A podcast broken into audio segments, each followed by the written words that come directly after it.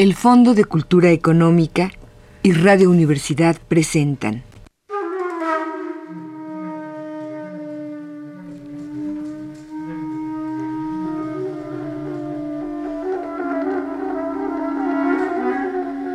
La llave del tiempo.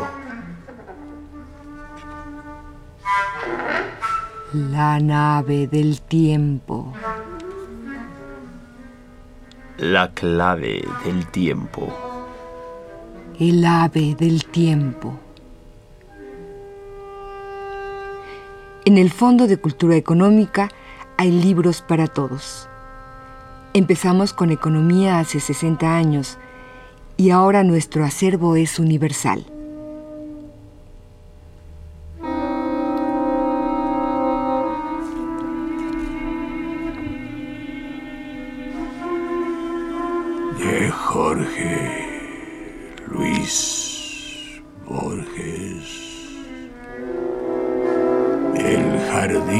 Senderos que se bifurca.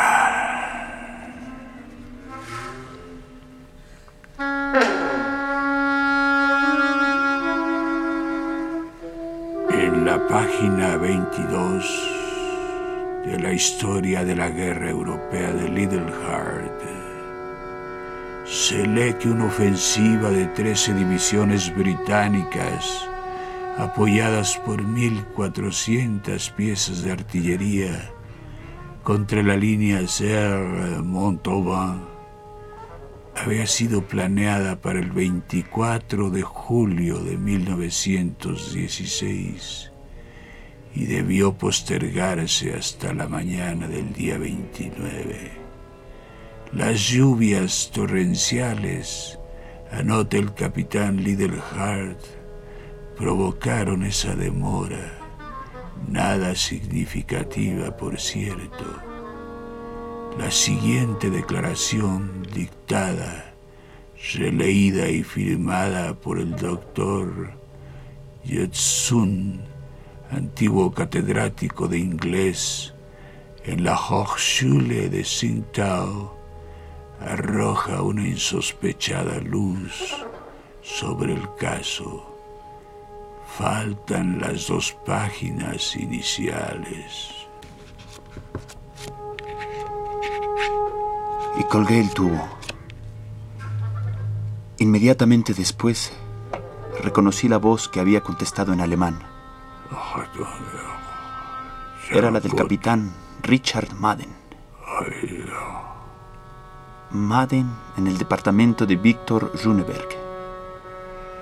Quería decir el fin de nuestros afanes, y, pero eso parecía muy secundario, o debía parecérmelo, también de nuestras vidas. Quería decir que Runeberg había sido arrestado o asesinado. Antes que declinara el sol de ese día, yo correría la misma suerte. Madden era implacable. Mejor dicho, estaba obligado a ser implacable.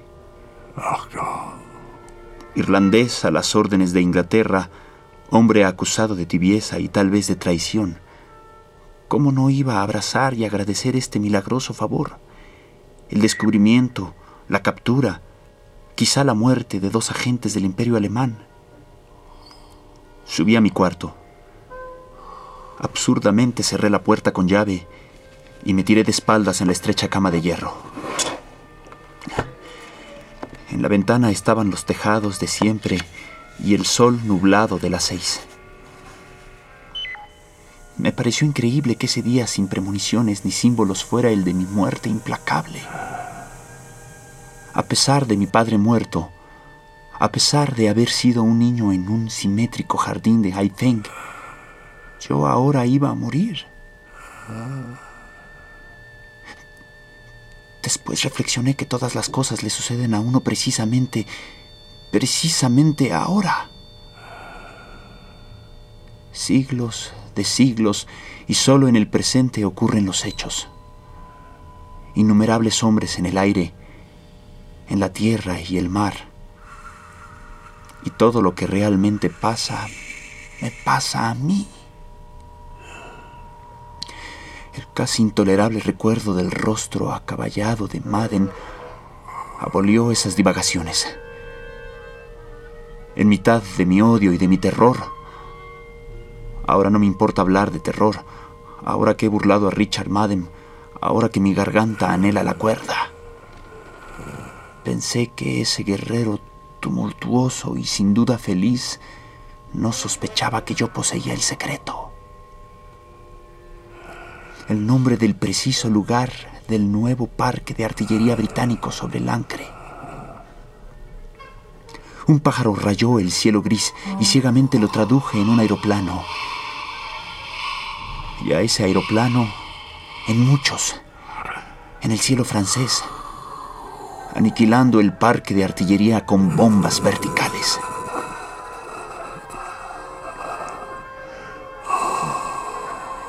Si mi boca, antes que la deshiciera un balazo, pudiera gritar ese nombre de modo que lo oyeran en Alemania, mi voz humana era pobre. ¿Cómo hacerla llegar al oído del jefe?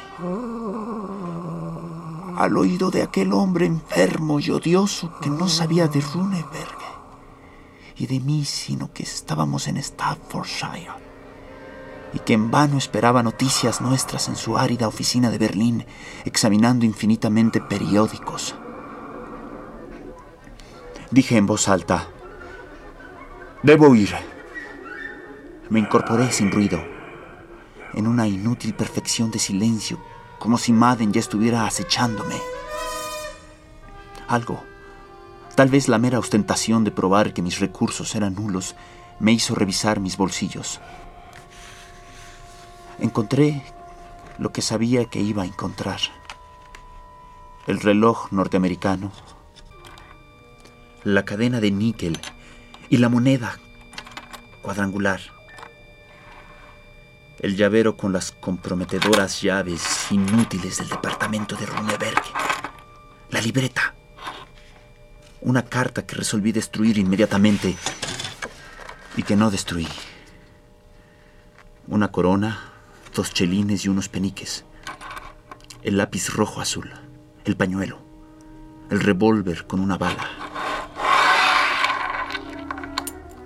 Absurdamente lo empuñé y sopesé para darme valor. Vagamente pensé que un pistoletazo puede oírse muy lejos. En diez minutos mi plan estaba maduro. La guía telefónica me dio el nombre de la única persona capaz de transmitir la noticia. Vivía en un suburbio de Fenton, a menos de media hora de tren. Soy un hombre cobarde. Ahora lo digo, ahora que he llevado a término un plan que nadie no calificará de arriesgado. Yo sé que fue terrible su ejecución. No lo hice por Alemania, no. Nada me importa un país bárbaro que me ha obligado a la abyección de ser un espía. Además, yo sé de un hombre de Inglaterra, un hombre modesto, que para mí no es menos que Goethe. Arriba de una hora no hablé con él, pero durante una hora fue Goethe. Lo hice. Lo hice porque yo sentía que el jefe tenía en poco a los de mi raza, a los innumerables antepasados que confluyen en mí. Yo quería probarle que un amarillo podía salvar a sus ejércitos. Además, yo debía huir del capitán. Sus manos y su voz podían golpear en cualquier momento a mi puerta. Me vestí sin ruido. Me dije adiós en el espejo. Bajé. Escudriñé la calle tranquila y salí. La estación no distaba mucho de casa, pero juzgué preferible tomar un coche. Arguí que así corría menos peligro de ser reconocido. El hecho es que en la calle desierta me sentía visible y vulnerable infinitamente. Recuerdo que le dije al cochero que se detuviera un poco antes de la entrada central. Bajé con lentitud voluntaria y casi penosa. Iba a la aldea de Ashgrove, pero saqué un pasaje para una estación más lejana. El tren salía dentro de muy pocos minutos a las 8.50. Me apresuré. El próximo saldría a las nueve y media. No había casi nadie en el andén. Recorrí los coches. Recuerdo unos labradores, una enlutada, un joven que leía con fervor los anales de Tácito, un soldado herido y feliz. Los coches arrancaron al fin. Un hombre que reconocí corrió en vano hasta el límite del andén. Era el capitán Richard Madden. Aniquilado, trémulo, me encogí en la otra punta del sillón, lejos del temido cristal. De esa aniquilación pasé a una felicidad casi abyecta. Me dije que ya estaba empeñado mi duelo y que yo había ganado el primer asalto al burlar, siquiera por 40 minutos, siquiera por un favor del azar, el ataque de mi adversario. Arguí que esa victoria mínima prefiguraba la victoria total. Arguí que no era mínima, ya que sin esa diferencia preciosa que el horario de trenes me deparaba, yo estaría en la cárcel o muerto. Arguí no menos sofisticadamente que mi felicidad cobarde probaba que yo era hombre capaz de llevar a buen término la aventura. De esa debilidad saqué fuerzas que no me abandonaron. Preveo que el hombre se resignará cada día a empresas más atroces. Pronto no habrá sino guerreros y bandoleros. Les doy este consejo. El ejecutor de una empresa atroz debe imaginar que ya la ha cumplido. Debe imponerse un porvenir que sea irrevocable como el pasado. Así procedí yo, mientras mis ojos de hombre ya muerto registraban la afluencia de aquel día que era tal vez el último y la difusión de la noche. El tren corría con dulzura entre fresnos. Se detuvo, casi en medio del campo. Nadie gritó el nombre de la estación. ¿Ashgrove? Le pregunté a unos chicos en el andén. Ashgrove, contestaron. Bajé. Una lámpara ilustraba el andén, pero las caras de los niños quedaban en la zona de sombra. Uno me interrogó. ¿Usted va a casa del profesor Stephen Albert? Sin aguardar contestación. Otro dijo. La casa queda lejos de aquí, pero usted no se perderá si toma ese camino a la izquierda y en cada encrucijada del camino dobla a la izquierda. Les arrojé una moneda. La última. Bajé unos escalones de piedra y entré en el solitario camino. Este lentamente bajaba. Era de tierra elemental. Arriba se confundían las ramas. La luna baja y circular parecía acompañarme. Por un instante pensé que Richard Madden había penetrado de algún modo mi desesperado propósito. Muy pronto comprendí que eso era imposible. El consejo de siempre doblar a la izquierda me recordó que tal era el procedimiento común para descubrir el patio central de ciertos laberintos. Algo entiendo de laberintos. No en vano soy bisnieto de aquel Sui Pen, que fue gobernador de Yunnan y que renunció al poder temporal para escribir una novela que fuera todavía más populosa que el Hung Liu Meng y para edificar un laberinto en el que se perderían todos los hombres. Trece años dedicó a esas heterogéneas fatigas, pero la mano de un forastero lo asesinó. Y su novela era insensata, y nadie encontró el laberinto. Bajo árboles ingleses medité en ese laberinto perdido. Lo imaginé inviolado y perfecto en la cumbre secreta de una montaña. Lo imaginé borrado por arrozales o debajo del agua. Lo imaginé infinito. No ya de kioscos o chavados y de sendas que vuelven, sino de ríos y provincias y reinos. Pensé en un laberinto de laberintos, en un sinuoso laberinto creciente que abarcara el pasado y el porvenir y que implicara de algún modo los astros. Absorto en esas ilusorias imágenes, olvidé mi destino de perseguido. Me sentí por un tiempo indeterminado, percibidor abstracto del mundo. El vago y vivo campo, la luna, los restos de la tarde obraron en mí. Asimismo el declive que eliminaba cualquier posibilidad de cansancio. La tarde era íntima, infinita. El camino bajaba y se bifurcaba entre las ya confusas praderas. Una música aguda y como silábica se aproximaba y se alejaba en el vaivén del viento, empañada de hojas y de distancia. Pensé que un hombre puede ser enemigo de otros hombres, de otros momentos de otros hombres, pero no de un país, no de luciérnagas, palabras, jardines, cursos de agua, ponientes. Llegué así a un alto portón herrumbrado. Entre las rejas descifré una alameda y una especie de pabellón. Comprendí de pronto dos cosas.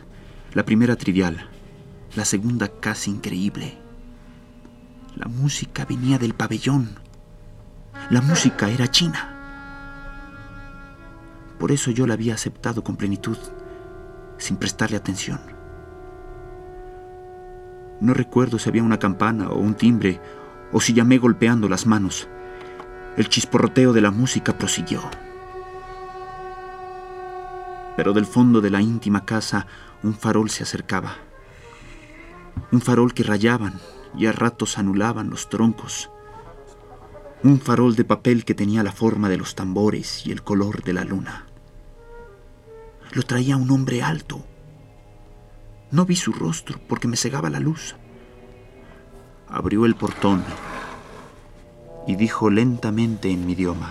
Veo que el piadoso Haifeng se empeña en corregir mi soledad.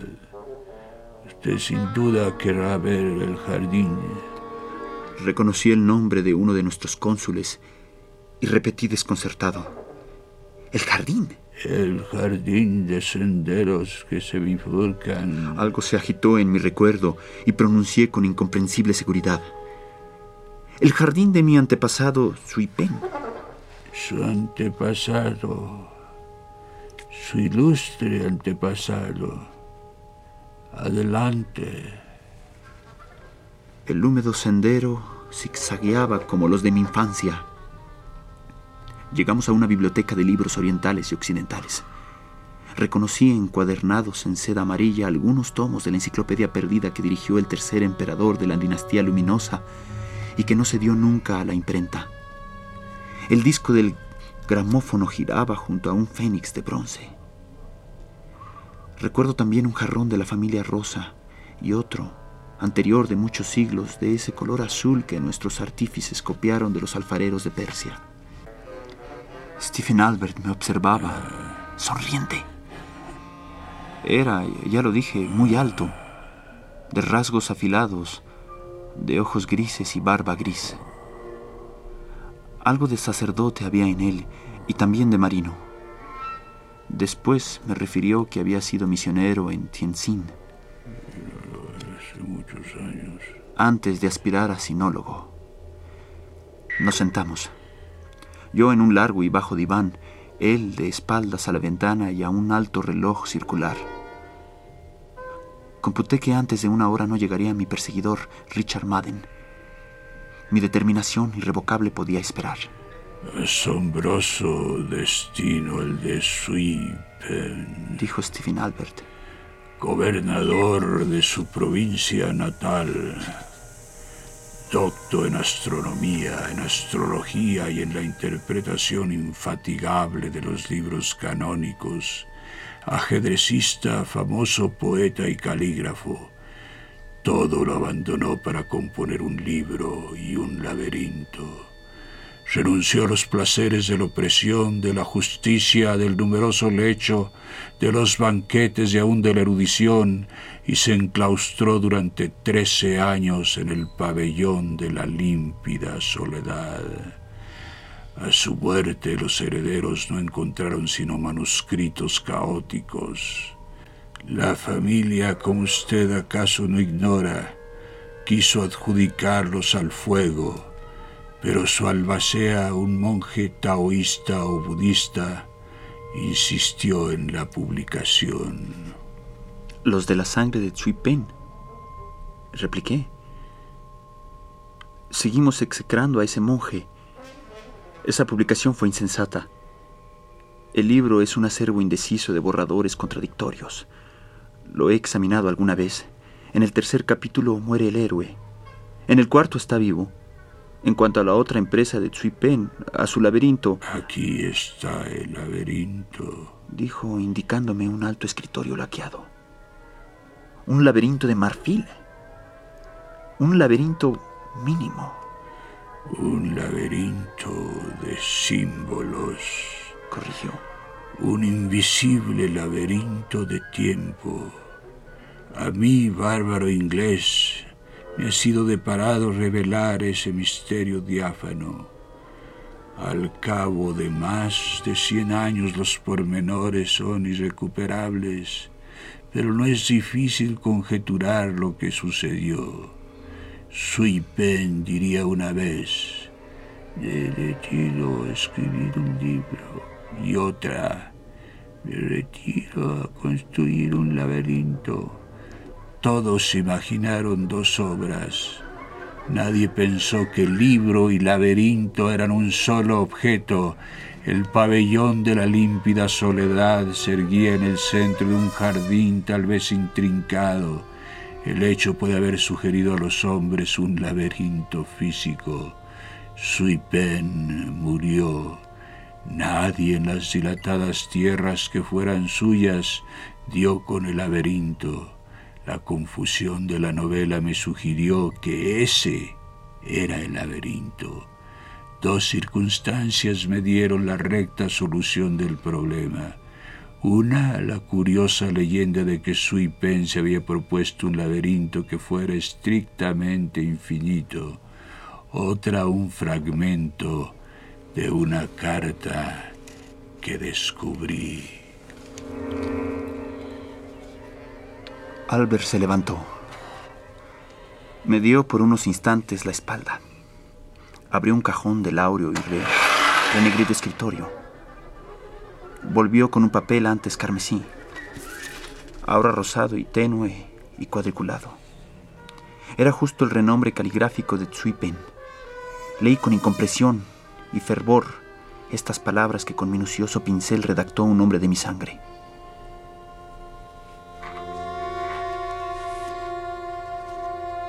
Dejo a los varios porvenires, no a todos, mi jardín de senderos que se bifurca. Devolví en silencio la hoja. Albert prosiguió. Antes de exhumar esta carta, ya me había preguntado de qué manera un libro puede ser infinito. No conjeturé otro procedimiento que el de un volumen cíclico, circular, un volumen cuya última página fuera idéntica a la primera, con posibilidad de continuar indefinidamente. Recordé también esa noche que está en el centro de las mil y una noches, cuando la reina Sharazad, por una mágica distracción del copista, se pone a referir textualmente la historia de las mil y una noches, con riesgo de llegar otra vez a la noche en que la refiere, y así hasta lo infinito. Imaginé también una obra platónica, hereditaria, transmitida de padre a hijo, en la que cada nuevo individuo agregara un capítulo o corrigiera con piadoso cuidado la página de los mayores. Esas conjeturas me distrajeron, pero ninguna parecía corresponder siquiera de un modo remoto a los contradictorios capítulos de Sui Pen En esa perplejidad me remitieron de Oxford el manuscrito que usted ha examinado. Me detuve como es natural en la frase. Dejo a los varios porveniles, no a todo, mi jardín de senderos que se bifurcan. Casi en el acto comprendí el jardín de senderos que se bifurcan era la novela caótica. La frase varios porvenires, no a todos, me sugirió la imagen de la bifurcación en el tiempo, no en el espacio. La relectura general de la obra confirmó esa teoría. En todas las ficciones, cada vez que un hombre se enfrenta con diversas alternativas, opta por una y elimina las otras. En la del casi inextricable sui pen opta simultáneamente por todas. Creó así diversos porvenires,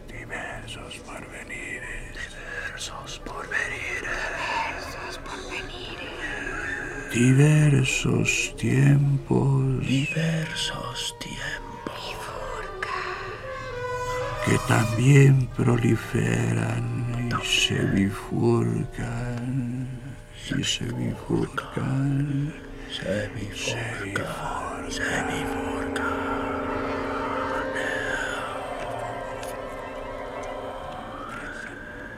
El Fondo de Cultura Económica y Radio Universidad presentaron Jardín de senderos que se bifurcan de Jorge Luis Borges, primera parte.